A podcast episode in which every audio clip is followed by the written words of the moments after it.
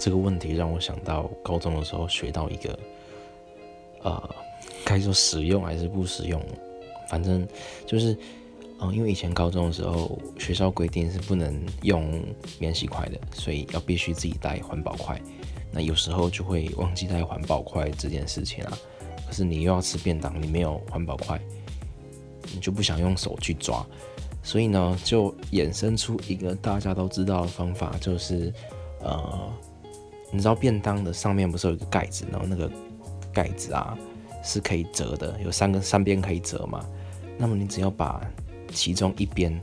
就是撕下来，变成一个有点像蝴蝶形状的 L 型的东西之后，你就可以把那个东西呢当成是汤匙来用。那么你可以做成好几对，你就可以把它变成一双筷子，就可以拿来夹菜啊吃饭，很方便。